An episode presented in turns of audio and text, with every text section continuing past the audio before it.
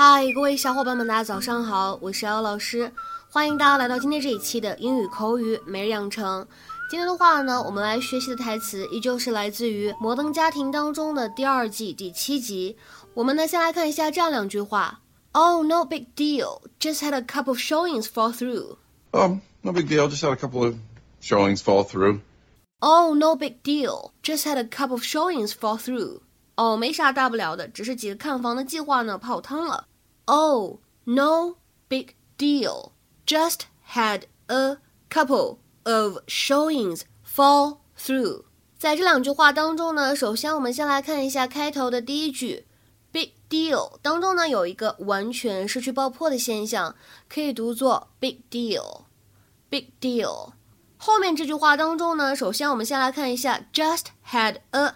这三个词出现在一起的时候，前两者当中有不完全失去爆破，而后两者当中呢有连读，所以当这三个单词呢出现在一起的时候，我们可以读作 just had a，just had a，而后面的 couple of 可以连读，会变成 couple of，just had a couple of。Dad? Hey, buddy. How are you? What, what are you doing? Keeping the germs off me.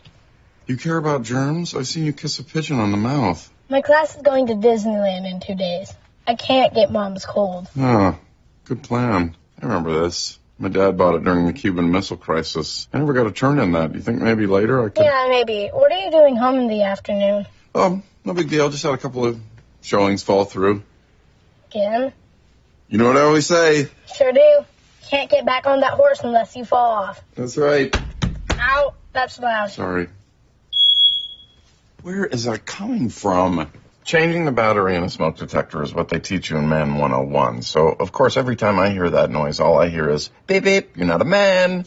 Beep beep, you're not. Really? Hey, Dad. Can you open this for me? Oh, sure, buddy. Ow! Mm, What happened? broken nail. 英语当中的这个 fall，我们都知道它本身指的是掉落的意思。那么这样一个动词短语 fall through 指的是什么意思呢？某件事情呢没有按照计划去发生，失败了，计划泡汤了，没成这个意思。If an arrangement, plan or deal falls through, it fails to happen。比如说下面呢来举一些例子。第一个，We found a buyer for our house, but then the sale fell through。我们呢给我们的房子找到了一个买家，但是后来呢这单生意没成。We found a buyer for our house, but then the sale fell through。再比如说第二个例子，他们呢想把这块地变成一块私人高尔夫球场，出价两千万美金，但是后来呢这笔交易没有做成。They wanted to turn the estate into a private golf course and offered twenty million dollars, but the deal fell through. They wanted to turn the estate into a private golf course and offered twenty million dollars, but the deal fell through.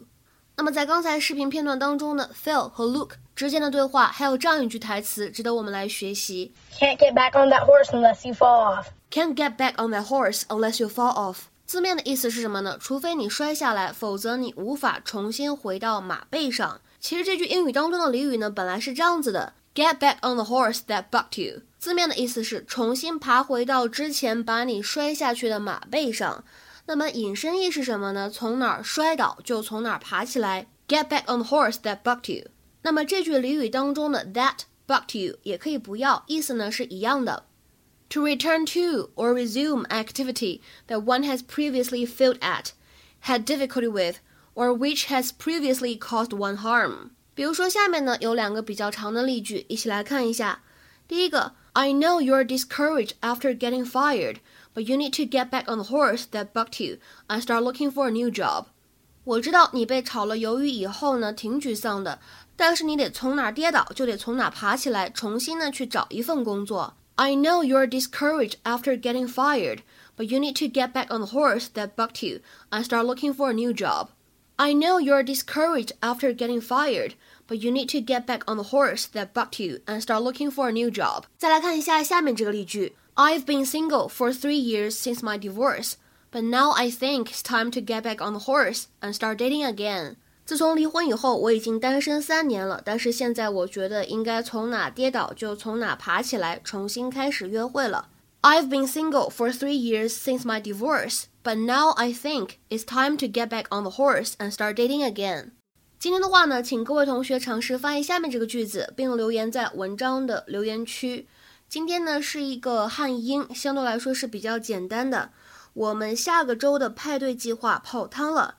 在翻译这句话的时候呢，注意一下介词的使用，这是我们之前讲解过的一个知识点。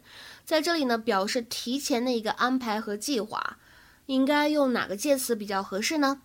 对了，在这里通知一下，我们本周四的免费英语口语角的活动呢会照常进行。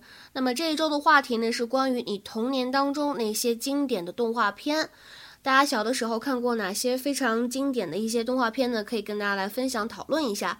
如果想参加这一次免费的英语口语角的活动的话呢，可以添加一下我的微信 teacher 姚六，最后这个六呢是阿拉伯数字。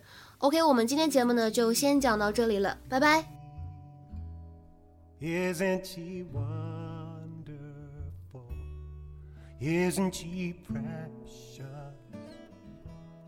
Less than one minute.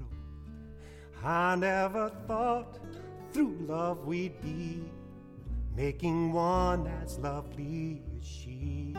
But isn't she lovely, baby?